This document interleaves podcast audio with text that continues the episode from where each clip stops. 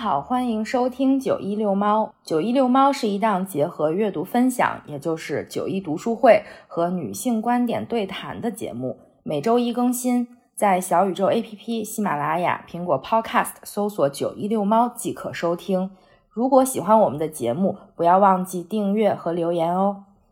欢迎收听九一读书会。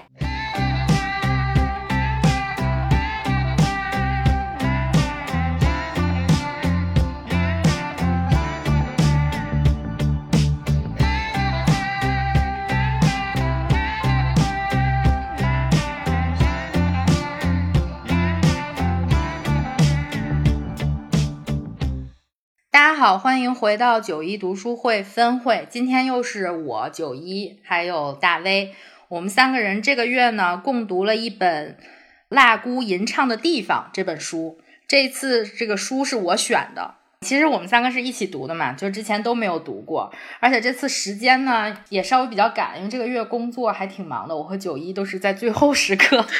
把这个书读完的。因为是我选的嘛，我就想讲一下为什么选这本书，以及这本书的内容概要。我觉得这个书封面上写的一句话还挺能概括这本书的，就是一个美的令人心碎的成长故事，诗意、野性、茂盛、神秘。后面四个词“诗意、野性、茂盛、神秘”，其实就是。大致上概括了这本书的内容吧，因为这个书讲的是一个叫基亚的女孩，她在大自然中，就像在那个荒野中成长的故事。其实她是在生长在那个沼泽里面，这个书里面它翻译叫湿地啊，其实都一样，就是很多人都管它叫湿地女孩或者沼泽女孩。然后这个书大概的内容呢，它其实是由两部分组成的，一个是讲。基亚这个女主人公，她是如何在这种荒野大自然中孤独的生存生长的，以及她。跟那个另外一个凶杀案穿插在一起，所以这本书的故事呢，它是就是年份上每一章都是有跳跃的，就是又回忆之前，然后又说现在这个案子进行到哪一步了。嗯，现在我我就简要的介绍一下这个故事。如果你对这本书呢听听到现在，你对这本书也很感兴趣，你可以听完这个故事简介之后，就差不多就关了去看书就好了，就不要因为我们的内容可能会包含剧透。对，确实剧透。警 戒，嗯，剧透警戒，因为大 V 说他之前看了内容简介之后，其实就剧透了嘛。因为毕竟这个故事里面还有悬疑的部分，所以如果你不想被剧透的话，就可以关掉这个音频了。嗯，这个故事就讲了一个一辈子都生活在这个湿地的一个。算是一个野女孩的成长故事吧。她的名字叫基亚，她的成长过程呢，其实充满了野性，首先，但是又非常的诗意。但是她在这个湿地生长，并不是说她自己选择的啊，我就热爱大自然。其实是因为她被家人和社会抛弃了，尤其是别人都把她孤立了，所以她在某一种程度上，她她的生命中其实充满了不幸。但是在湿地里呢，他也遇到了一些人，并不是说他完完全全的没有跟人的交流。嗯，他碰到了他的初恋，挺美好的一个男孩叫泰特，以及后面遇到了一个跟他有一些情感纠葛的人叫蔡斯。在书里面，通过对自然的描写、对生物的描写，以及对他呃湿地生活以及他情感的描写。把它塑造成了一个像一个在湿地中成长的小兽一样，有美丽的皮毛，也有凌厉的爪牙。它非常美丽，但也非常的对自己的保护欲很强。它不轻易的去相信别人。湿地养育了它，塑造了它，但是它其实最相信的不是人，还是它那些就是自然界中对它最忠诚的朋友，比如说呃银鸥啊，或者是。那个库珀鹰啊，这些 美丽的动物，嗯，这本书里面也有一些对爱情、婚姻、背叛的一些讨论，以及对人性的讨论吧。更多的是对大自然以及湿地中孤独的成长的讨论。我选择这本书。作为这个月我们共读的一本，是因为我在网上先看到了那个预告片，这本书被改编成了一个电影，大概在夏天的时候会上映。主题曲是 Taylor Swift 写的，他为这个写了一首一首歌叫 Carolina。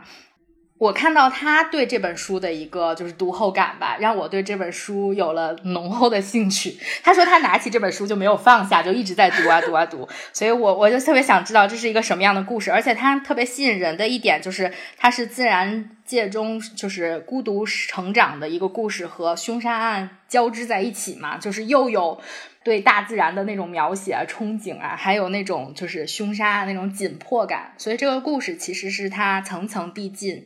它没有那种特别多的尿点吧？我觉得是，你们觉得呢？嗯，节奏挺好的。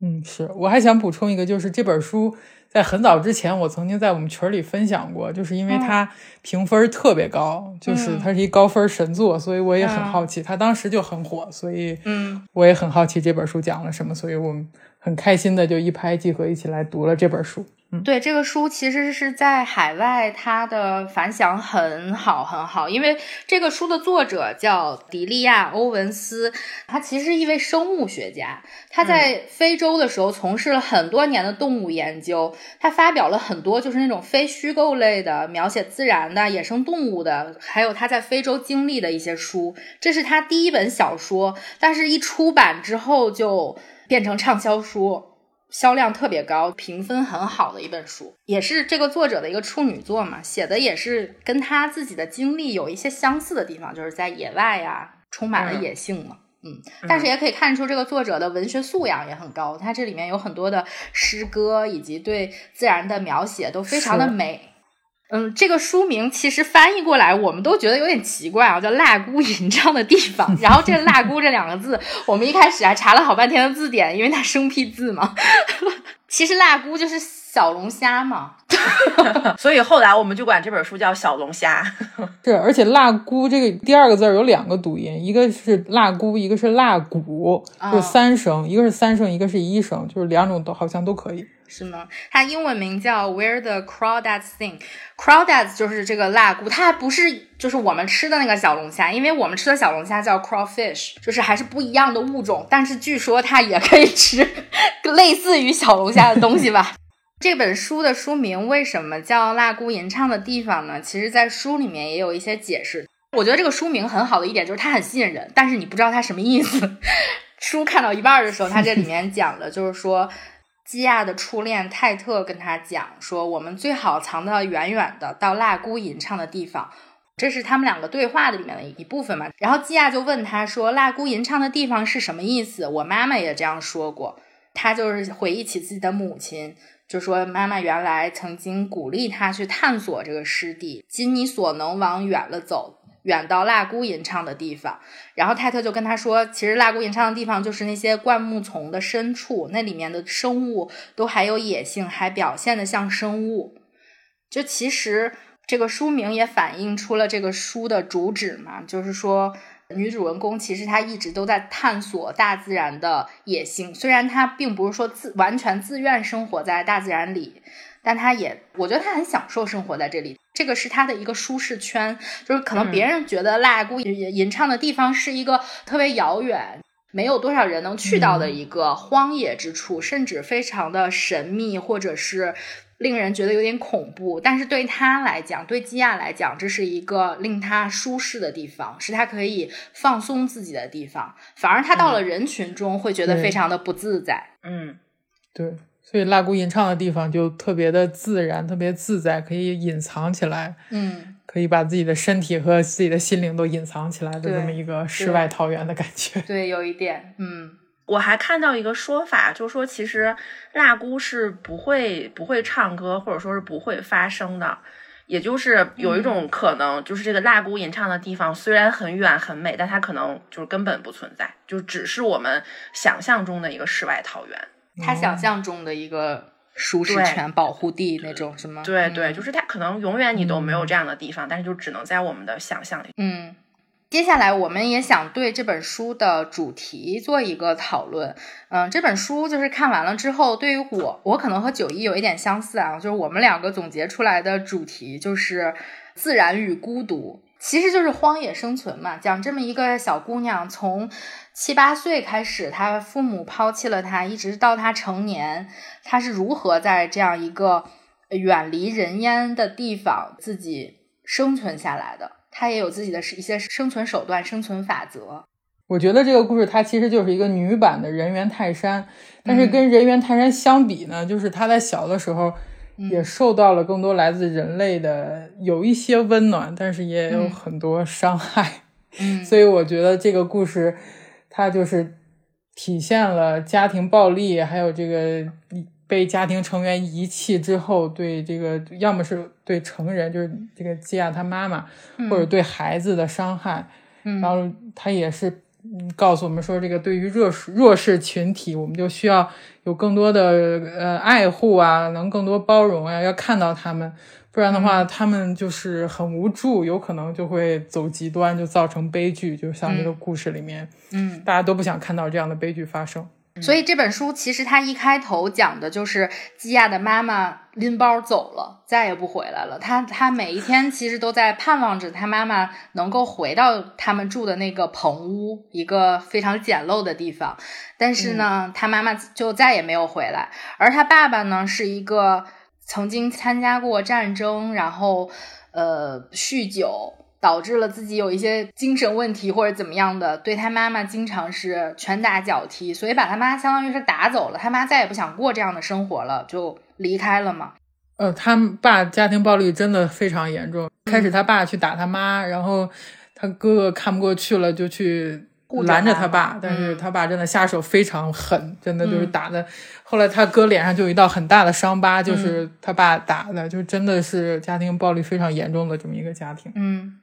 而且他的他前面的姐姐啊哥哥都相继的走了，他都不记得他们真实的名字是什么，也不记得他们长什么样。我就记得书里有描写，就说如果走在街上，他可能也不认识他们之类的。他可能跟他最亲的这个，就是跟他年纪更相近一点的这个叫乔迪，就是他的他对他稍微年长一点的这个哥哥。后来这个哥哥还回来找他了，就是他。他有一些家庭的温暖又回来了一点点，但是其实我觉得，就是他为什么能这么的孤独，是因为他从小就被爸爸妈妈抛弃了，爸爸暴力，妈妈走了。他爸爸有一段时间回来，哎，对他稍微好了一点，教他开船，怎么怎么样的。但因为他妈妈写了一封信嘛，就想要回孩子，他爸又走到了那个精神极端，又崩溃了，所以他爸最后也离开了。就剩下他自己，没钱，没东西，也没吃的，就靠自己就这样生存下来。我觉得其实听起来很可怜呢，就那种小朋友，而且他年龄很小。是的，嗯，对他那个时候太小了，嗯，连自己可能我我觉得可能放到现在我们的小朋友那个年纪，可能连自己穿衣服、自己吃饭都有的，如果宠的很严重的话，都不是很利索。他那个时候还要自己给自己做饭，他根本不知道怎么做。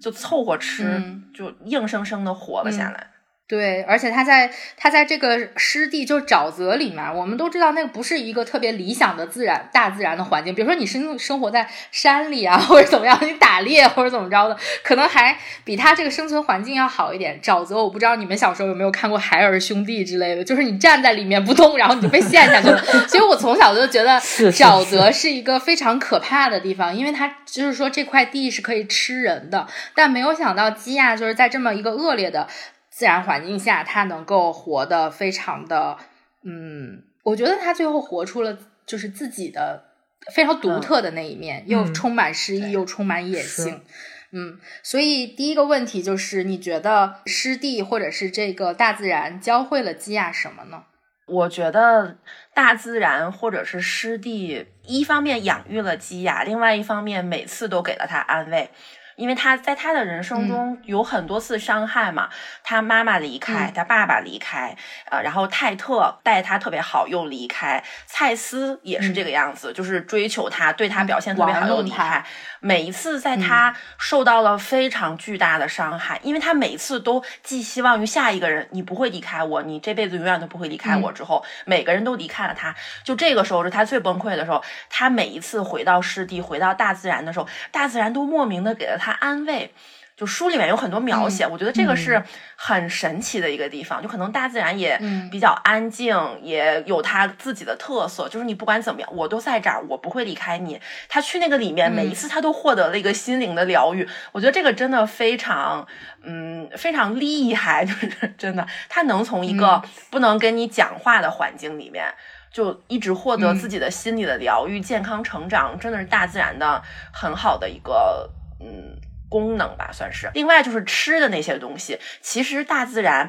我这我是这些年开始觉得生物很神奇。就比如说我们自己在家随便种点什么东西，或者他在里面挖那个贻贝啊，贻贝就是那个海虹嘛，挖那些也好，自己种点什么玉米啊，对那些东西都还好。就相当于是，如果你播种，大自然就能回报给你一些丰饶的物产，它甚至都对你没有所求。我觉得这个是大自然非常神奇的一点。就是我现在对整个大自然充满敬意，你知道，就是除了这本书之外，我对大自然充满敬意。就是你能够非常无私的让一个生命成长起来，如果如果我们不是特别过分的话，然后就能够一直不断的哺育人也好，动物也好，就太牛逼了。我选了一个选段，嗯，是他受到疗愈的一个一个地方，但是这个选段有一点不太一样，其实是他经历过的最惊险一次疗愈。就是那个激流那一章，就是之前的时候，他所有的疗愈全部都是很温馨。我看看鸟，我回到我熟悉的地方，我自己就很开心。但这个部分他实在是太愤怒了，因为呃，蔡司就是他的第二个男朋友，就相当于是勾引了他。我觉得用勾引这词很合适，因为他完全是一种。对，诱惑了他，然后又狠狠的抛弃了他，跟别的女人结婚。就是嘴上一方面说啊，我要跟你共度下半生，然后另外一部分 就跟别的女的订了婚。就他还是屈从了社会嘛。他对他发现了之后，他去了一个非常非常非常危险的地方。首先，他对着大海就是大骂。骂蔡司这个 王八蛋，这个狗娘养的。后面 对他写的是婊子养的，啊那就是狗娘养。他其实对对对，其实就是他面对了一个非常凶险的激流，这个激流是他人生中活到他那个时候人生最大的恐惧。他一开始也很害怕，后面他还是非常努力的冲过了这个激流，因为他不冲过的话，他可能就在那个地方就死掉了。后面等他冲过了之后啊，终于恐惧降临了，来自比大海更深的地方，来自他知道自己又一次孑然一身，可能永远如此无期徒刑，船身歪斜，颠簸摇摆，基亚的喉咙里溢出难听的喘息。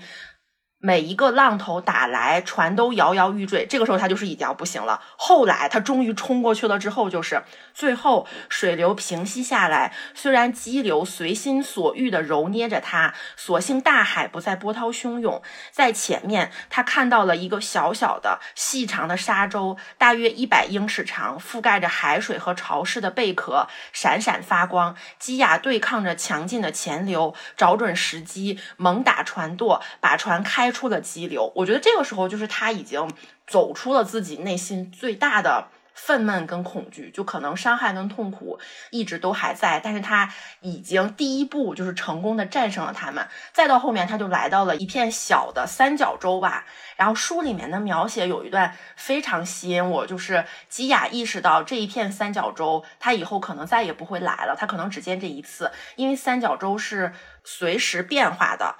就是他会一直被冲刷，这辈子遇到这个三角洲就也只有这一次，它是你当时的一个港湾，但也可能只有这这个让我觉得好神奇啊！就是你百年难得，不能说百年难得一见，就是你只能见他一次。你只能见他一次，就是他是一个很平静的港湾，但你这辈子只有一次见他，因为他是无时不刻不在变化的。我通过这个，就这个部分再完了之后，我觉得季亚整个人就彻底的就好了。然后书好像到了这个部分，也到了一个节点，就直接到了他几年后的生活。这个，嗯，真的就让我觉得非常振奋人心，因为这些年就是我们日常生活中，你可能也会面临很多你之前从来没有遇到的困难或者是恐惧，因为困难会转变成恐惧嘛。但是你只要正确的去面对它，你努力的克服它了之后，人生就像获得了一次新生。对基亚来说也是，他变得更不能说无坚不摧，是更明确了自己心里面想要的东西是什么，他可以去抵抗以后生活中带来的风险了。我说这个这点，我就看完之后，我内心哈哈沸腾。然后九一分享的这段，我有两个点就是挺有共鸣的。第一个呀，就是你刚才说自然给人带来的疗愈。我有一个朋友，最近他觉得他就有一点抑郁或者是躁郁吧，然后他就说他去散散步，然后回来心情就好很多。在自然里，你也他也没有跟你说话，也没有跟你交流。但是人类就是从自然里走出来的。那在回去的时候，他就是给人一种一种安慰，也不知道这种安慰是一种频率啊，还是一种什么。但是真的就是回到自然的怀抱里，就是会让人心情平静很多。然后你后面说的分享的那个他跟激流搏斗，我觉得一方面他在心灵上得到了成长，得到了升华；另一方面，好像是也是对后面就是他有可能进行这个犯罪、完美犯罪就被不被人 揭穿的这个可能这个伏笔。此时有剧透。是的，是的，是的，他已经掌握了这项技能。师弟带给金亚的其实也是一个。就是他好像在里面有保护色一样，他进去了之后，别人就看不到他，他可以藏身之地吧。因为他如果看到自己就是让自己不舒服的人，或者是有一些事情他没有办法掌控的情况下，他会马上躲起来，他躲到他的这个树丛里啊，或者怎么样的，他就变成了一个在暗中的人嘛。他可以观察别人，但别人并看不到他，而且他知道去哪里隐藏的比较好。我觉得师弟给他最大的就是有一层保护色一样，就是他虽然没有自己的母亲了，他母亲离开他了，这个师弟就好像是就是大自然妈妈、大自然母亲一样，对对，就是在这个时候就把他包裹起来了。对，这个时候其实就是一种无形的拥抱，把他抱起来之后，别人看不到他，也伤害不了他，所以对他来说，更多提供的不是伤害，比如说沼泽把他吞噬了，而是说给他了一种保护，一种安慰。嗯嗯。嗯，嗯还有这个书的其实另外一个主题，最多提到最多的事情，我觉得这个词频应该在这个书里，如果搜的话，会有很多很多吧，就是孤独，我是孤独的，我就一个人之类的这种描写非常非常的多。嗯，但是就是这个问题其实是九一提出来的啊，你觉得最孤独的是谁呢？在这个书里，既然你提出来，你就说嘛。我提这个问题是，我觉得肯定很多人会觉得基雅是最孤独的。但是我不是这样认为，就是从整本书来看的话，基雅确实一个人长大，然后所有的人都没有跟他很长久的相伴。即使到最后她有了自己的老公，就是她跟泰特最后不是结婚了嘛，但她也没有完完全全的把自己的所有的事情都告诉他。但我觉得最孤独的不是她，我反而觉得她内心很充盈。她可能跟人交流比较少，但是她跟动物啊，或者说跟湿地、跟大自然，或者她自己内心是很充盈的。她是一个内心很丰富的人，所以她不孤独。我觉得真正孤独的是她的妈妈或者她的爸爸，他们他们太惨了，他们。一生一开始有一个两个人都属于家境比较好嘛，然后爸爸不是家道中落，然后所以后面又去了战场，又受伤，又酗酒，他们的一生内心都，我觉得可能都没有到最后啊，没有过安宁。真的会有人，比如说抛弃了自己的孩子，你就能够安宁的走完这一生吗？即使你出走，比如说像乔迪，你自己可以过得还好，你就能真的内心放下被你抛弃过的年幼的妹妹也好，或者说年幼的孩子吗？不可能。所以说，基雅的妈妈后面不是都精神不太正常，都疯了嘛？就是她直到死的时候都是很很疯狂、很崩溃的。她的她没有办法得到疏解啊，就是他们两个的她家庭的悲剧。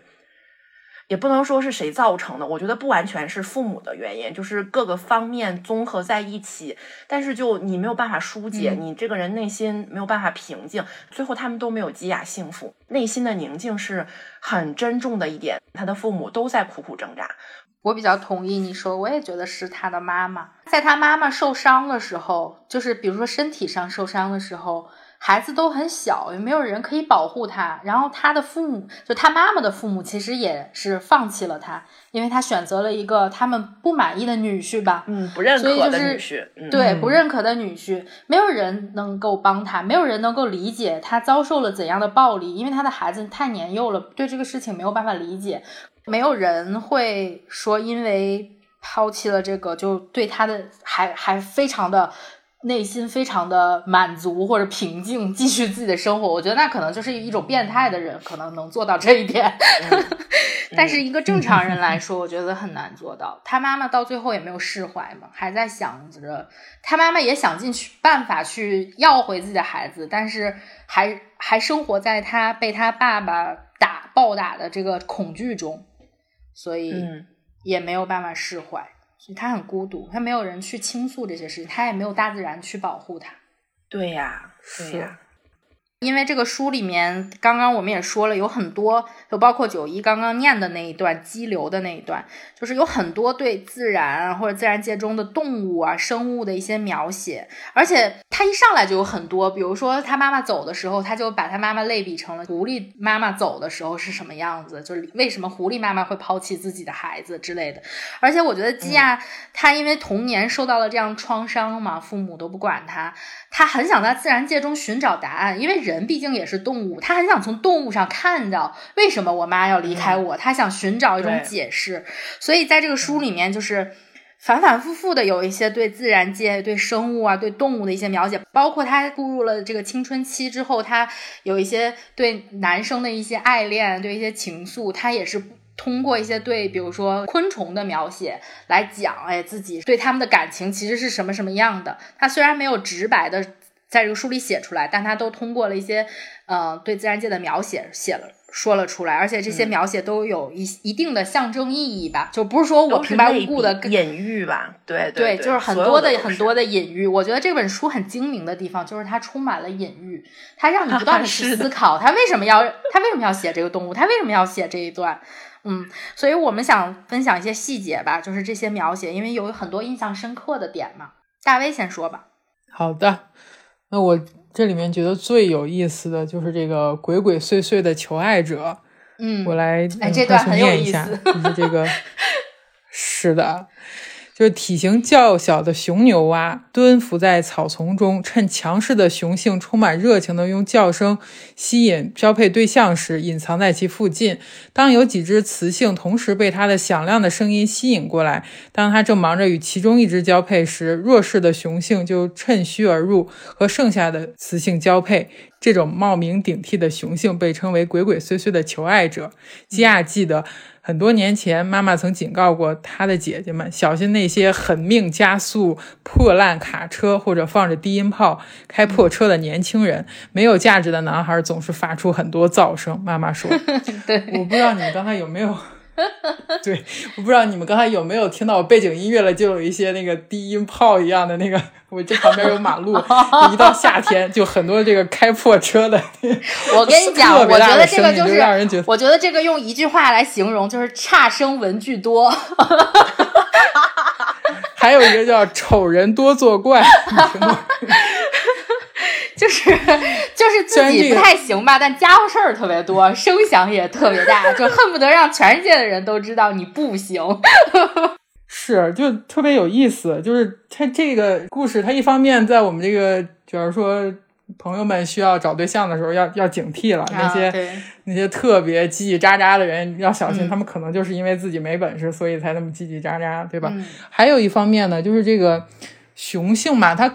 一还可能代表着一种权威的象征，它就是它也代表就是整个法律啊，整个主流啊，所有强势的那些集团。就它后面基亚在法庭上那段是不是？我觉得那个特别有意思，我有印象。他也是把法官那些按照他的这个规则分了个类，特别好玩。对，来我来念，快速念一下这一个啊，就是。法庭语言自然没有湿地语言那么诗意，然而基亚看到了他们本质上的相似之处。法官显然是雄性首领，地位不可撼动，所以姿态威风凛凛，同时又像在自己领地里的野猪那般放松，不具威胁性。汤姆·卡尔顿就是那个律师，举止从容，散发出自信和高贵，可以说是一头雄壮的公鹿。另一方面，公诉人需要靠明亮的宽领带和宽肩西装来提升地位。他通过甩胳膊或者提高声音来强调自己的重要性。地位较低的男性需要通过大吼大叫来获得注意。法警代表了底层雄性，依靠在皮带上挂发亮的手枪、叮当作响的钥匙和笨重的对讲机来彰显地位。等级序列提高了自然界种群的稳定性。不那么自然的人类社会也一样。积压想，这两段我觉得写的特别的出彩，代表了权威的这些人吧，在人类社会里面也是，嗯，有有这些层级，然后越越是高级，越是嗯越有权威的人，他好像越不动声色；越是底层的人，好像越越强势，越发出更大的声音。对，就挺有趣的。确实还非常适用于我们现在的社会。嗯。我想读一段是关于他对一个螳螂交配的描写。其实 我刚刚跟九一和大威讲的时候，我们都知道，就是螳螂在交配的时候，就是母螳螂会把公螳螂吃掉，就因为那个小时候动画片嘛，然后他们告诉我是黑猫警长。嗯，其实那个动画片你不觉得还挺恐怖的吗？就是新婚之夜，当时还演了一个，然后那个母的那个新娘新娘螳螂就把那个新郎吃掉了。嗯，还有后来他们说黑猫警长不让播了，就是因为太惊悚了，给小孩看不太合适，所以黑猫警长但是我跟你讲，真的是我小时候最。就是知道的一个就是就是母螳螂会吃掉公螳螂，还有一个我知道就是沼泽会吃人，这是我小时候看动画片 总结出来的特别深刻的印象非常深刻的道理和画面。我想读的这段其实就是基亚在跟蔡司的一段，蔡司又跟别人好，然后又想占有他，然后跑来找他的时候，基亚被蔡司打了，其实是，然后他就回到家的时候，那个时候他的。不想让别人看到他的脸嘛？他回到家自己待着的时候，就注意到了一只雌螳螂在靠近他脸的一根树枝上昂首阔步。他正在用自己关节清晰的前腿捕捉蛾子，然后用嘴嚼食。蛾子的翅膀还在他嘴里扑棱。一只雄螳螂高昂着头，骄傲的像一匹马，陪伴左右，试图追求他。雌螳螂看上去有点兴趣，两根触须像指挥棒似的乱舞。雄螳螂的拥抱或许紧实，或许温柔，吉亚不知道。但他探出自己的生殖器去交配时，雄螳螂转过他那颀长优雅的脖子。咬掉了雄螳螂的脑袋，而后者正忙着交配，甚至没有意识到它残留的脖子随着交配动作晃动。雌螳螂一点点咬下雄螳螂的胸膛，然后是翅膀，最后雄螳螂仅剩的一根前腿也进了雌螳螂的嘴，而它无头无心的尾部仍在有节奏的交配。雌萤火虫用假信号吸引陌生雄性，然后吃掉。雌螳螂吞食自己的伴侣。雌性昆虫基亚想知道如何对付自己的爱慕者。其实这一段，我觉得它其实是有一些就是那种，嗯，默默的，就是告诉你预示了故事的走向。预示了，对对对，预示了故事的走向。默就是偷偷告诉你，其实这个凶手是基亚。嗯，但是我当时全然不知。我仍然相信，我当时仍然相信基亚是一个非常纯洁的存在。我觉得她不会去杀人，可是她是一个野性女孩。嗯，这一段我觉得其实体现，我现在在读的时候我知道了，就是她她的内心是什么样的想法。她想做一只，她想做一只雌螳螂，就是去，就是有人要侵犯她，她就要保护自己。对，而且他是出于一种生物本能的去保护自己，他不是说出于什么社会伦理啊或者怎么样的，可能在他看来都没有他的本能那么重要。他大自然教会他的是尊重自己的本能，这个我觉得在这一点这一段体现的非常的深刻。嗯，我们刚刚分享了这么多，其实这个书里面呢。呃，很大一部分吧，就是其其实是基亚进入青春期之后，他生命中有两个男人。第一个是他的初恋，叫泰特。他从小就是这个小男孩，他们俩相当于青梅竹马那种感觉。他从小教他认字，教他阅读。你想，他在一个湿地成长的女孩，她第一天去学校就被所有人欺负，他就决定我再也不去学校了。所以他一开始他相当于是个文盲，他所有的知识的来源都是泰特一开始教他，以及给他带了很多的书。所以在他的生命中，这个初这段初恋特别青涩纯洁，也非常的美好。后面泰特嗯，为了追求自己的那个理想，就是成为什么生物学家之类，去上大学了嘛。就离开了湿地，离开了他们这个故乡吧，算是他就走了，远走高飞了，也没有回来跟他说一句自己到底要怎样。他他自己想自己是一个懦夫嘛，也没有赶回来跟他说我想追求自己的梦想之类的这些事情。这个时候，基亚就回到了自己那个非常孤独、没有人理解、没有人倾诉的这么一个状态里。紧接着又来了一个相当于这个镇上的美男子吧，就是那种感觉，就是那种，就是那个刚刚大 V 读的那一段，就是这种差生文具多啊，一定要出来骑个自行车都要打铃的那种人男的，就过来来勾引他嘛，相当于是就来诱惑他。他也他这个时候其实他心里有一点那种很需要这种安慰。蔡司。我觉得当时给我印象非常深刻的一个描写，就是说基亚说他是不会离开这个湿地，他继承了他爸那个什么钓鱼店还是什么店之类的，他的事业就在这个镇上，嗯，所以他不会离开。他觉得，哎，我又是不是找到了一个呃温存的港湾之类的？因为他也不会走，他可能不会抛弃我，他还这么的喜欢我。但是没想到，其实蔡司，嗯，一开头就是他，因为他们可能男生之间打赌啊，谁能第一个占有他之类的。所以他才来的嘛，但最后的时候，就是蔡司确实是一个用下半身 思考的男人。他虽然也，我觉得到后面他也很喜欢他，他很倾慕他，但他又不想跟。就是在别人眼中，这种沼泽女孩，这种奇奇怪怪的人混在一起。他毕竟是一个镇上的美男子嘛，他不想跟这种烂人在一起。然后他就是保持着自己那种高傲的那种昂着头的那种感觉啊，就我觉得像个花孔雀一样。所以他找了一只母孔雀，他没有找这种海鸥之类的 动物。他是在自己的这个种种群中找了一个跟他相配的金发女郎嘛，我记得是他的老婆。嗯，但是他还在一直都去找这个基亚，所以基亚在知道他背叛了他的时候，他就是母性这种呃雌螳螂的本能就 露出来了，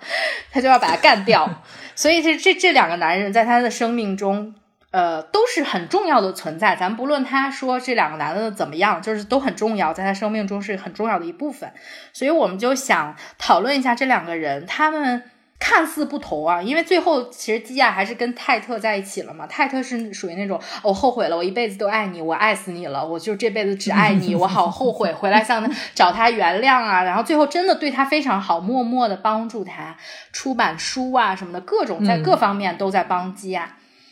是看起来这两个人是不同的，但其实我们想讨论他们到底有什么相同之处？你们觉得他们有什么相同之处呢？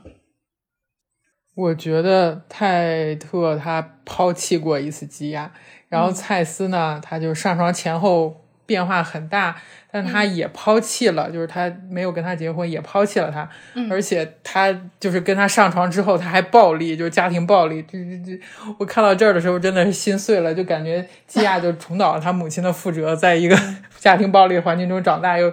又有一个这么在一个亲密关系里。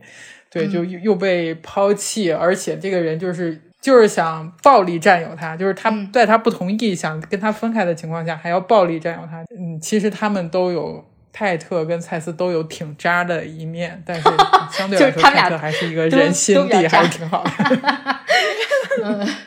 你觉得呢，九一？我觉得我看到一半，我不就跟你说，我说完了，第二个渣男来了，比第一个还渣。呃，但是其实就是不是说到他们相同的地方。从我的角度来看，我更多相同的地方是抛弃跟伤害。但是泰特明显还是要好非常多的，因为因为他的心地是好，他是一个善良的人。对对，只不过他那个时候不成熟，他不知道该怎么样面对。但是等他长大成熟之后，他就可以非常优秀的，就是坚持自己的想法。我又有能力保护你，因为他那个时候也已经功成名就了嘛。他也帮基亚开拓了自己的事业。他其实是一直真的都非常喜欢基亚，可能从他小的时候，就他父母基亚父母还在的时候，他们不是见过面嘛？从那个时候，其实他对基亚就是有好感的。但是，但是他确实带了非常大的伤害。我内心现在对泰特已经给他。洗白了，他嗯，他是个好人。嗯，我觉得他们两个的呃相同的地方，不论他们的就是本性如何，呃，就是是善良的还是怎么样，或者最后的结局是对到底对他好了还是没没对他好。我觉得这两个人最开始就是离开他的那个决定都是很自私的，就比如说。泰特，我可以理解他，比如说，呃，他没有见过外面的世界，然后大学也给了他 offer 啊，然后实验室也有他想做的那个东西，这个对他们来说诱惑非常大，所以他屈从于自己内心的想法，或者说一个自私的想法吧，就是我要，但是我我理解他走，但是我不能理解的是他我不能不说不能理解，我不能认同的是，他没有回来跟他讲过一句，就没有回来跟基亚说，呃，我现在要去做什么事情。对，他在内心中已经做了一个假设，就是说基亚是会成为他的绊脚石。我觉得是这样的，或者说他对他基亚的情感太强烈了，他会觉得如果我回来见了他，会不会就是说我不想走了，我我屈从于这种儿女情长，我就忘记自己的伟大事业了之类的。所以确实是年轻不成熟的一种想法吧。我觉得当时如果比如说他像他约定的一样，七月四号就回来了，然后他们两个假期的时候也可以经常见面，可能会效果会比现在要好很多，对吧？嗯，但是蔡蔡司呢，其实是就是说我我就是想跟现我我觉得他的他的跟他在一起的那个目的就是出于自己内心就是雄性信号嘛，就是大家都说她是一个很难征服的女人，所以我作为镇上的。第一美男子，我就要去征服他，就是给我的感觉就是这样的，就是只有老子行，别人都不行。他们两个还有一个相同的地方，就是其实他们两个都很倾心于他。就蔡司跟他在一起了之后，发现他非常的独特，他非常的有魅力。他虽然跟镇上那些无脑女孩不一样，但其实他他非常的有这种个人魅力，他就很倾心于他，但是他又不能屈从于，就自己完完全全的就说我就要跟。就是这个沼泽女孩，湿地女孩在一起，他又不能说这个话，所以就就他也很矛盾。但他珍藏了很多，就是基亚送给他的东西。他那个贝壳项链，他一直戴着，为什么戴？就我觉得他就是真真真心的喜欢他，他就是他保存，对他保存了那个日记等等，就是真心的喜欢他。泰特一开始也一样，他也不不想跟这个基亚就是在城城里或者怎么样的一起，他总是在这种。就是远离人烟的地方跟他交流，为什么呢？就是也是他虽然喜欢他，他但是他他也是害怕，我觉得社会舆论吧。他感觉跟他在一起没面子。对，我觉得泰特有一点就是他爸爸跟他说：“哎，你不要跟这个女孩混在一起啊，她这什么人啊？你跟她在一块儿就奇奇怪怪的。”然后他说：“你根本不知道她是什么样的人，就是他可以在自己亲近的人面前站起来为基亚说话。”但是他还是不能完全的，就说啊，我就光明正大带着你，咱俩去谈恋爱吧，咱俩去镇上吃吃饭、看电影、约会吧什么的，这些他们都做不到。我觉得这是他们两个相同之处。而且还有一点就是他们的呃所作所为吧，都是给金亚带来了伤害。但是我认为啊，泰特带来的更大，因为就是作为这个初恋来说，一切都非常美好，就是那种特别纯情的那种感觉。嗯，突然走了。本来就是家人都已经离开，爸爸妈妈离开，哥哥也离开了，他本来就被抛弃了那么多回，结果他现在突然找到了一个这个真，他就觉得是真爱了，the one，然后又走了，又把他抛弃了。我觉得这是一个对他最大的一个伤害，就是他之后再也没有信任过任何一个人。他之后就包括他，是虽然他最后跟泰特也在一起了，他也没有完全的信任他，就是他总是。保护自己的内心，他有一个屏障竖起来，就是随时随地的可以拉起来，就保护欲非常强，对自己。为什么他最后可以这样反击蔡蔡司？就是因为我觉得他的保护欲被激起来，就是谁也不要动我，就是那种感觉。嗯。嗯，蔡司其实是只是给他身体上的伤害，我觉得他精神上的伤害要稍微小一点，因为他自己认，他自己知道，对他自己知道蔡司是一个什么样的人，而且那个时候他确实他也有这样的欲望，他们两个其实是一拍即合，嗯，也不是说是的，是不情不愿的，他们一开始都是自愿的，就是都是为了缓解自己的欲望，嗯，但是我觉得泰特对他来说不只是初恋。就是是哥哥是爸爸，然后是教给他很多东西的那个人。同时，后来他们两个才发展出来了爱情。他跟泰特之间关系的紧密程度，我觉得会超出他人生之前的所有的人。对对对，所以他走的时候还真的真的蛮蛮蛮伤心的，就是很很伤心。后面我觉得基亚就是从他们身上就学到了，就是嗯，能靠得住的只有自己嘛。嗯，所以他也不再完全的相信我，以及大自然吧。我觉得他能靠得住的是自己和大自然。嗯嗯嗯。还有在他生活中，其实有一些就是出现过这些特别小的那种跑龙套的那种配角，感觉就比如说啊，就有一些那个后来在法庭上作证的那些人啊，是这咱们就不说了。但是有四四个非常重要的人，就是家长形象的人物，一个是真的他的家长，就是爸爸妈妈。啊，还有他的哥哥乔迪吧，也算是一个。嗯，还有两个人在他生活中非常重要，一个是老跳和他的呃妻子马贝尔，他们两个其实是黑，对他们两个其实是黑人，在就是这个故事发生在呃上世纪六六七十年代嘛，在那个时候，其实黑人没有什么。嗯，权利 是被歧视的一方。那个时候，美国可能也发也有一些，比如说，真的在历史上，就是马丁路德金啊，有一些黑人运动啊，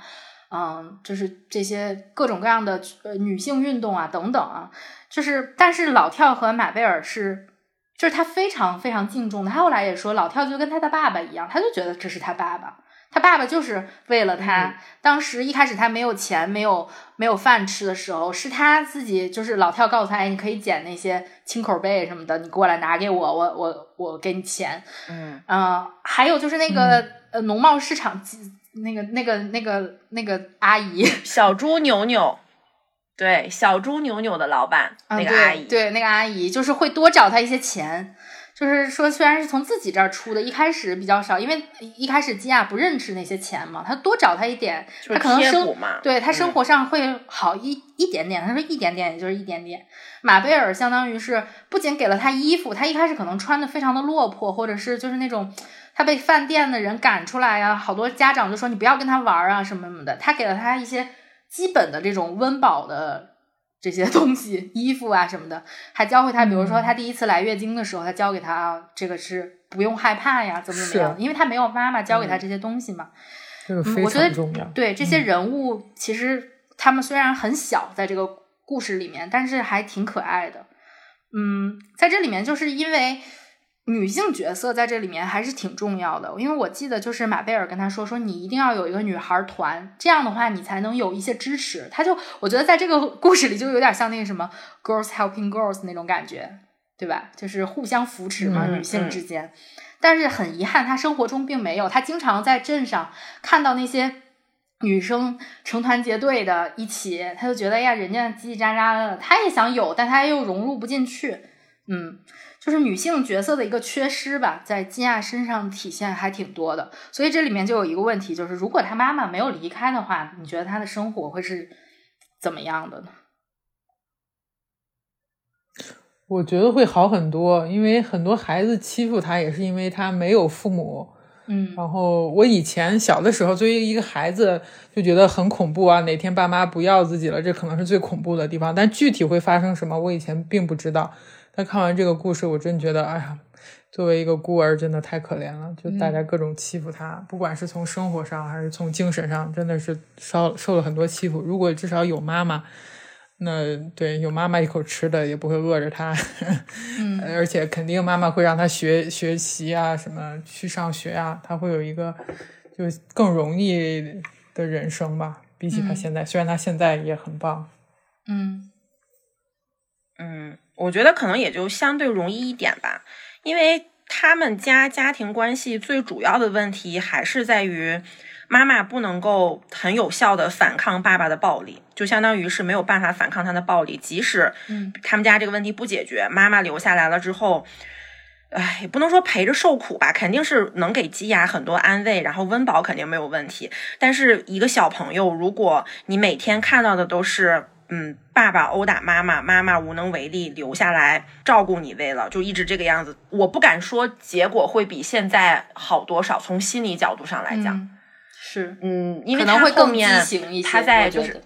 对对对，因为后面他那个呃，蔡司来找他的时候，就是他长大了以后，蔡司都已经结婚了。蔡司回过头来找他的时候，我记得特别清楚。基亚就是说说这种不知道，意思就是你不知道他什么时候会来的这种暴力，这种恐惧反而更恐怖，就是。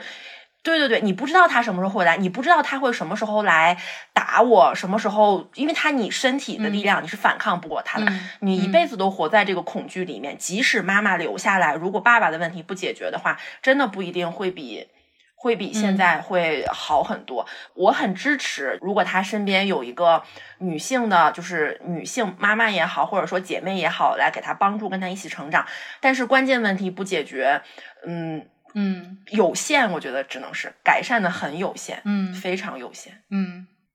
对我我很赞同你说的，嗯，可能并妈妈自己也很无助。对，我觉得他妈妈可能并没有办法带给他什么保护吧。呃，因为书里面也有一些描写，就是他们正在开心的，比如说过复活节呀，或者怎么样的，他爸突然出现了，这个画风一转，整个就变了，从一个欢乐的一个场景变成了一个非常恐怖的一个场景。就像你看电影的时候，忽然那个阴云就来了，猪八戒来了，那种给你造成的一些，我觉得那种确实是后面他描写的，就是你不知道他什么时候来，而且他的藏身之处，他的棚屋已经暴露了。就在这个情况下，我的没有，我没有藏身之处了。他这个暴力者随时可以入侵我的，我的，我的领地，他怎么办？我觉得那个时候他他的恐惧确实要比他什么面对激流啊什么这些都要大很多很多。我觉得他他的很在书里很好的一点就是他学会了自救，就是他虽然缺乏女性，比如说没没有我们这种就是互相聊个天儿啊八个卦呀这种的，但是他很强大，就是他他也没有特别的呃缺失掉自己那种需要变强大的部分，他非常的棒。嗯，正好说到这儿了，所以我我觉得我们正好可以对比一下，就是基亚和他母亲。就是相同点和不同点嘛，就是他母亲经历了家庭暴力，这跟呃基亚挺像的。但是他母亲就是他走了，我觉得他走是是其实是一个正确的选择，但是他应该想办法把孩子一起带走。就是我在看这一部分的时候，内心非常之为基亚，就是为他感到痛苦。就是他母亲虽然后来他妈写了一封信说我要把孩子带走，然后他爸就回了一封信说如果。你把他们带走，我就要把他们打的，就是你都认不出来那种。但是他妈就从此就停止了，就是他就在自己的呃脑海里想象自己能把孩子带走，但又不能，他就在这个恐惧中把自己束缚起来了，就是没有不再有行动。我觉得这个时候他如果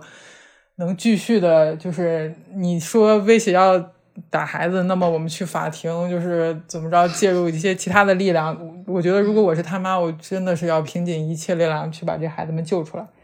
相比之下，基亚他也是经受了家庭暴力，但是他真的是有行动的。虽然他这个行动 最后实施的方法不对，就是他进行了一个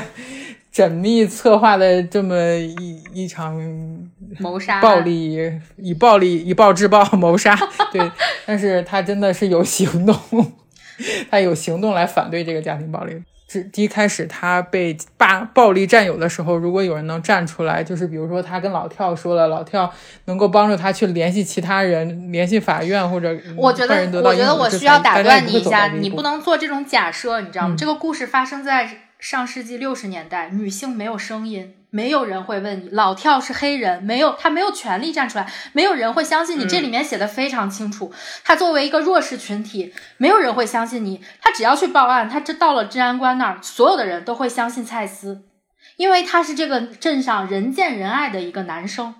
他就是家庭好，有教养，上过学，所有的优势，所有的人都会相信这个男的，反而他的。他的后果会非常惨，他妈妈也一样，他妈妈没有任何的声音，他妈妈没有任何的权利去发声。把这个故事放到现在的话，会非常不一样。但是在六十年代的美国是，嗯，没有办法像你说的这样轻而易举的去处理的。他妈没法带他走。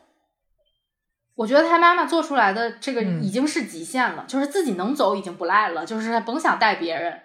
不可能。他爸告诉他，就是说我就要。打死你的孩子，他妈妈不行动就是在保护他们。他妈妈就认为，我不去救你的时候，你就你起码还活着。只要我去救你，我们全死。读这个故事啊，我们从这个故事出发，就是没有办法去，比如说谴责他的妈妈做出了不正确的选择，或者是怎么怎么样。因为在那个年代，你说的这些假设完全部都不能成立，他没有办法执行。这个也是我，我就是最近看一些故事，或者是。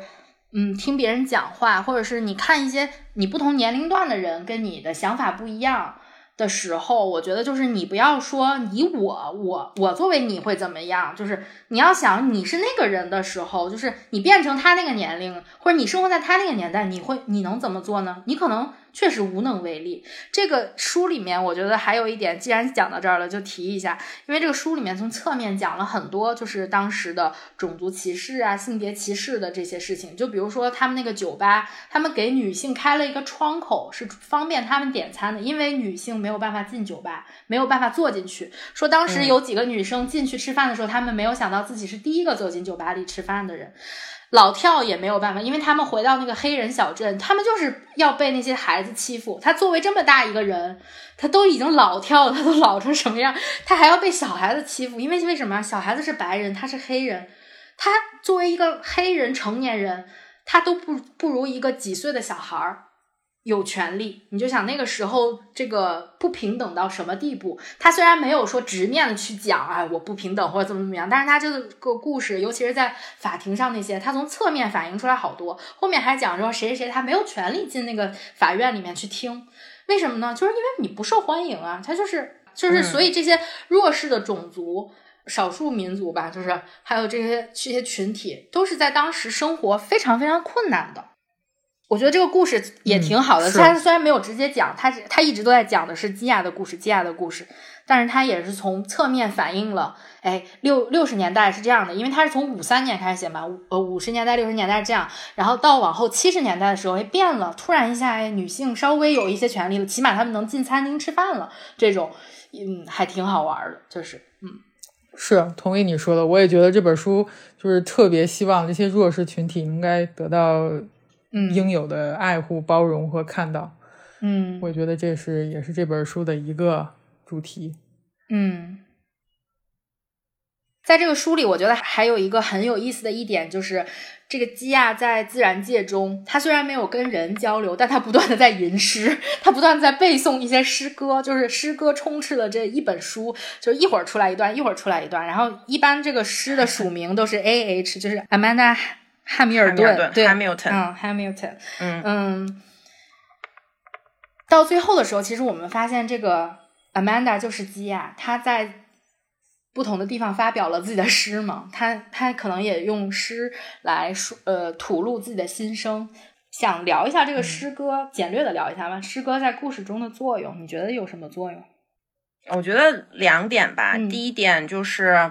在基亚，他不能够以基亚的名字，他那个正名我没记住，什么克拉拉什么什么的，不能以他的本名去生活去发表的时候，嗯，对，所以他可以用用另外一个人的名字来发表自己的想法，嗯，就还蛮还还蛮棒的，相当于在他没有真正获得自己的名字之前，他有了另外的一个出口，嗯，另外一方面，我觉得就是大自然会带给你很多不自觉的诗意的。就是那种涌动，就是你喷薄而出，因为你在那里面可能感受的东西很多，所以大自然有的时候跟诗是很像的，它是那种流动的感觉，不是说我自己要怎么，就是它会自然而然的就喷出来。我我觉得作者有一点点这个意思。就不得不说到那个时候，就必须得一吐为快啊！对，就我内心感情太丰富了，虽然我也受到了很多伤害，但是我就需要说出来。嗯，而且他这些诗歌其实是也是跟他的经历是很契合的。就比如说，我印象比较深刻，就是最后一首那个萤火虫嘛，其实是讲了他，嗯，就是如何来实施自己的对自己的这个保这段不太正确行为的的的。的一个诉说吧，也算是倾诉出来了。嗯，他可能没有办法直接告诉你这个事情的原委是怎么样的，但是他通过诗歌来袒露自己的心声。嗯，所以也就到了这个书一个很重要的一个部分，就是悬疑部分嘛。嗯，这个书其实它是跟这个凶杀案就是穿插着进行的。如何发现的蔡司的尸体？就首先是蔡司从楼上折下来了。嗯，周围也没有脚印儿，也没有指纹。嗯，在那个年代，六十年代，治安官什么的也没有 摄像头，也不知道，他们都一直在寻找证据。嗯，在这个时候，就是很多人都提供了一些证据，就说这个矛头就指向了基亚。但是，我觉得他被列为嫌疑人的很大程度上都是因为别人歧视他，就觉得这个怪人可能就是会作怪。可能没准就是他，别人都正常，怎么会杀人呢？对吧？就是他不正常，而且他还能跟蔡司有那么一段，别人都知道，别人都窥探到了，但是也没有一个就是实打实的实锤啊，没完全没有实锤，完全没有证据说，哎，凶手是到底是谁？所以最后其实我们有一些猜测嘛，在书的后三分四分之一嘛，其实大部分都是在法庭上进行的，就是不断的有证人过来来说自己看到了什么，猜到了什么等等。就挺有意思的嘛，因为它是一一直往前推进的，它也是一个就是那种勾着你往前读的那么一个点，所以这个问题我不记得是咱们三个人中谁提出来的，反正就是是谁什么时候猜出的凶手，是你提出来的吧？我提的，我先说，你说，我从那个。开始大段隐喻之后，我就在想，我说只有可能有两个凶手，一个是他们雄性竞竞争，因为他前面写了很多隐喻嘛，就是呃泰特把蔡司给给弄 呃就搞死了，然后另外一个可能就是基亚杀的。我的内心只有这两种想法，但是中间有一段，因为因为因为基亚的那个就是他的那个律师实在是太能讲了，我觉得 有可能不是基亚，但是我内心还没有放弃这个想法，然后结果到最后真 相就是。基亚杀了蔡司，嗯，因为我们之前也剧透了，对，对，在这儿就是直接声明一下。那那大威呢？他隐喻了很多，嗯，对，我就想说，哎，这种悬疑的书一定不能看太多剧情简介，不能你看简介剧透。你什么简介给你剧透了？我到现在没有看到这什么，我就是。我就是在搜一个，我忘了是在哪儿看的了。然后他就是就四个字儿，他的完美犯罪，这一下就说了凶手是谁，而且躲过了惩罚，真的，这完就完事儿了。然后这本书都不用看就知道结果是什么。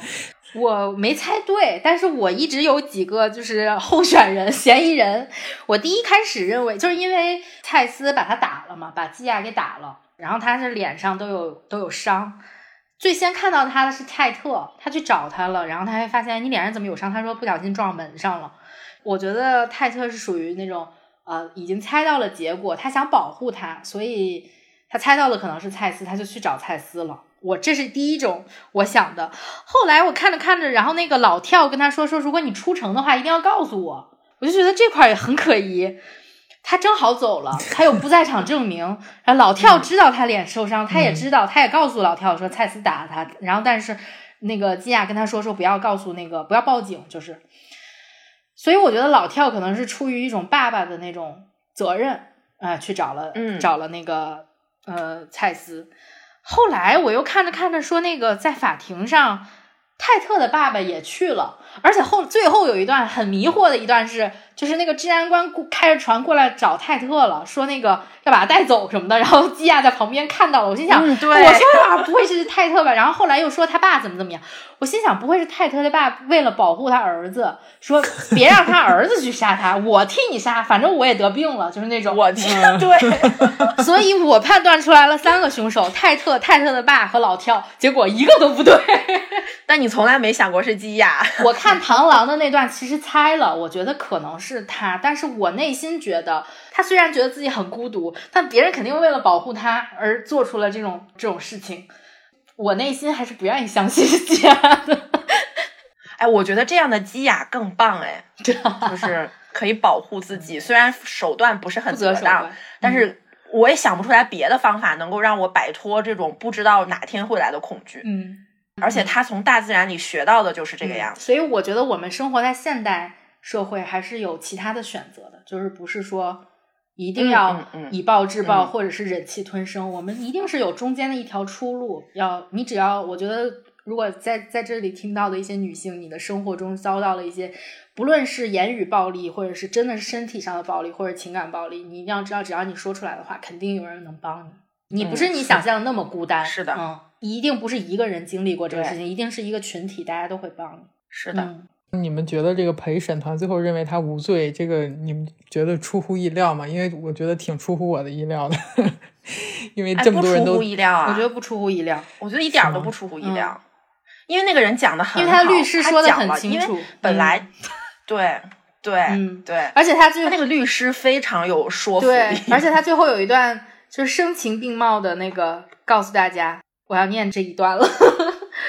就是他的律师，因为因为我们需要理解的就是这个，还还得讲一下，就是美国当时就是这个法律就是这样陪审团制嘛，就是只要陪审团最后投票决定，哎，你是有罪的，你就有罪，而且他在那个法庭上作为嫌疑人的话，他一定是认为首先认为你是无罪的情况下来证明你有罪才行，对吧？九一。不论你有没有罪，你坐在这儿的时候，先认定你是无罪的，然后只要有证据说你有罪了，你才有罪。但是他没有任何一个证据来明确，就是没有实锤嘛。所以这个时候，律师走到陪审团前，向陪审团说：“陪审团的各位女士们、先生们，我在巴克利小湾镇长大，在我更年轻一些的时候，听说过很多关于湿地女孩的故事。”是的，我们直接的摊开来讲吧。我们叫她湿地女孩，很多人现在还这么叫她。有人嘀咕她是半人半狼或者猿类，和人类之间缺失的那一环。她的眼睛在黑暗中会发亮。然而事实上，她只是一个被抛弃的孩子，一个在沼泽里独自求生的小女孩，挨饿受冻。但我们没有帮助她，除了她仅有的几个朋友中的一个老跳，没有任何一个教堂。或者社区组织给她提供过食物或衣服，相反，我们给她贴了标签，排斥她，就因为我们觉得她不一样。但是，女士们、先生们，我们因为她不同而排斥她，还是因为我们排斥她而让她不同？如果我们把他当做我们中的一员来接纳，我想他今天就会真的成为我们中的一员。如果我们曾供他衣食，爱护他，邀请他进教堂和家里，我们不会对他心存偏见。我相信他今天不会坐在这里被指控谋杀。我觉得他这段说的特别好，就是其实反映出来的是基亚不是说我不喜欢跟人交流，我就要在待在这个沼泽地里，他是属于那种。他很想知道外面的世界是什么的，他很渴望，他经常躲在树丛里面去观察别人，但是他没有一个契机，没有人接受他，别人都嫌他脏啊或者怎么样的，就觉得他很另类，所以没有接纳他，导致就他当时他坐在法庭上的时候也是。就像我们刚刚讲的，你应该是首先被认为是无罪的，坐在这儿证明你有罪。但是他他的那些控方，就是那些什么治安官什么的法医，都在想尽办法说他是有罪的。就是他们已经假设他是有罪的，然后再去提供证据说他是有罪的，然后他们再使劲圆自己的话，就说啊，虽然我们这些都是猜测，但是吧，你看吧，他还是有罪的，就是那给你那种感觉，就是他被孤立也被歧视。他虽然最后确实是他是凶手，但是他坐在那个法庭上的时候，大家不管他是不是凶手，都认为他是凶手，只是因为他跟成长环境不同，或者他没有跟他们有那些交流，他没有被接纳。对他是其实是一种不公平，我觉得季亚也是利用利用了这种不公平。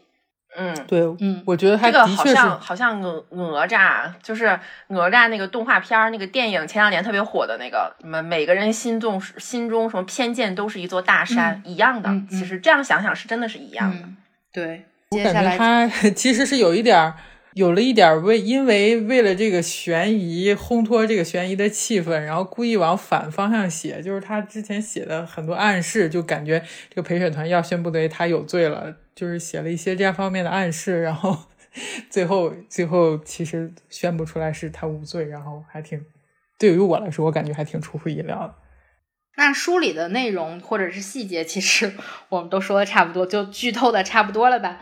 嗯，我们就想还有几个问题想跟两位讨论一下，就是，嗯，我们延伸出来嘛，就是你觉得，如果这个基亚是在现实生活中就有这么一个人，他的成长背景就是在自然中长大的，他会在就是现实中取得这样的成就吗？因为基亚其实他出版了很多关于湿地生物、植物的一些书籍，他一本一本接一本的这样出，他有各种绘画呀等等。出版界其实他是一个非常受人喜爱的一个作家，然后他也写了自己的这些诗歌嘛，他有一些这些各种各方面的成就，甚至连泰特后来的那个实验室都想聘请他，因为他确实是一个湿地专家。你觉得这种人，嗯，就是如果是真的是不是在小说里，是在现实中的话，他有可能取得这些成就吗？我觉得不是完全没有可能，但是可能性非常小。嗯，因为他只学了几天认字儿，而且是他朋友教给他的，还没有受到过任何系统性的训练。然然后也没有去上过学，然后他在文学上就可以写诗，然后在报纸上发表；他在科学上面可以特别系统的按照现代科学的方法给这些所有的就是标本写上它的产地啊、它的日期啊这些的，然后在报社发表。我觉得，哎，就是如果看他都能取得这样的成绩，我为自己这么多年受到的教育而感到羞愧。就是。首先，我认为是肯定有可能的，因为一切皆有可能。但是肯定是少数人，像他一样生活在沼泽里的人，首先就非常少。能有这样成就的人，肯定是天赋异禀。金亚就是他不断的在挖掘自己的潜力吧，而且他对自自然界的感悟，肯定要比我们就是生活在这种平庸的城市里的人要多得多。嗯，还有就是说明了一个道理：实践出真知。就是就是因为你不断的在这个在观察，在在在记录，所以你你不停的跟这些生物或者怎么样的有一定的交流，你才能有这样的成就。你你说啊，我我突然今天我就坐在一个河边，我我就露营。你能看见什么呢？我觉得野菜你都不一定能认出来，但是如果你一直这样啊，今天这个人告诉你啊，这个野菜不是荠菜能吃，明天说那个蘑菇有毒不能吃，那你可能也记住了，对不对？你可能慢慢的你也有一些自己的这种知识体系。他就是他从小就在那里面生活，所以他我觉得他就是一个是有天赋，一个是有实践，所以他有这样的成就，我觉得可以。而且他读了很多书。他我觉得算是受过科学训练的，只不过是自学成才，读了非常多的书。对，还有就是因为基亚的生活在我们看来就是比较脱离社交吧。他虽然没有完全的脱离和人的交流，但是他其实是嗯把自己包裹在一个自己的小世界里面，很少他不愿意跟别人有太多的那种亲密接触，反而跟动物啊或者是在湿地里啊，甚至他在那个。就是把它关起来的时候，它跟那个法庭的猫都有一个比人更亲密的关系。你们觉得，如果这样就是脱离社交，人可以孤独的长大吗？这是有可能的吗？我觉得有可能，但是，嗯，我看完整个书的感受就是，没有人是一座孤岛，即使是基雅也是这个样子的。嗯，他虽然在湿地里长大的，那他生活中一直有不同的人出现。就即使比如说，呃，回归到我们现实的社交生活中，不是说他的湿地生活、沼泽生活，我们每个人跟每个人心都有非常多的连接，但其实本质上每个人也都是孤独的。就是你不管在在不在湿地。或者是你在现实这种网络社会高度发达的时候，每个人本质上都是孤独的，只不过你孤独的程度跟孤独的方式是不一样不一样的。就是我们既孤独，然后我们又没有办法跟周围的一切切断联系、脱离联系。这个是我看这个，对，这个是我看这个书最大的感受。嗯，我比较赞同。大威有什么要说的？哦，我还是从一个非常非常理科的角度，就是人毕竟还是 社会性动物。嗯，还是要还是要跟人类之间有交流，或者跟动物之间有交流也是可以的。对，不然的话，精神上容易就是出问题。我我觉得这个问题有一点问题，就是孤独的长大，当然人可以长大了，因为你的生理上就是就会让你长大，就是你控制不了自己的成长。但是就是说。我觉得这个问题的可能你因为九一体的，你想问的是不是就是你可以健全的成长吗？我是这么理解的。我觉得如果你一直就是脱，就是完全没有社会化的话，是没有办法健全的成长。我觉得那个就是你的身体长大了，但是你的精神肯定是畸形的。没有人做能做到完完全全的不交流吧？只能这么说。嗯，但是基亚就是他他他也是在不断的。虽然他总觉得自己很孤独，我觉得他的孤独不是说我没有跟人交流的那种孤独，是没有办法被人理解的孤独。就他虽然交流了，但是没有人理解他，没有人真心的为他，没有人不抛弃他，所有人都走了。即便是回来的那个人，他也需要用很长，对，他也需要用很长很长的时间去平复自己内心的那个伤口，我才能慢慢的相信你。他到直到最后，其实他都没有相信泰特嘛，嗯。而且书结尾就是基亚他自己说的时候，有一个很有意思的点。基亚其实最后认识到了，呃，动物界就是大自然里的动物跟人其实还是不一样的。然后他那个话大概意思就是他们还是不一样的，只不过人有的时候还是会有一点动物性在的，所以我觉得也是侧面反映了作者的一个态度吧，就人跟动物最终还是要不一样的，即使基亚学习的是动物的法则，嗯，是。是，对，但他其实是他的本质上是不一样的，但他发掘了自己动物那一兽性的那一面的本能，我觉得是。嗯嗯，我还有最后一个想说的，我觉得其实最后基亚没有告诉泰特，就是他杀的这个人，其实还省省却了让泰特去抉择要不要 告发他，就还就还挺了解他是一个善良的人，他可能如果面对这种选择的话，他也挺煎熬的，所以。也许是基亚为了保护泰特，所以他没有告诉泰特，或者是嗯嗯，这个书的作者希望给我们一个很很理想、很完美的结局，让我们都内心感觉非常的舒适，所以他这么设计的。嗯嗯嗯，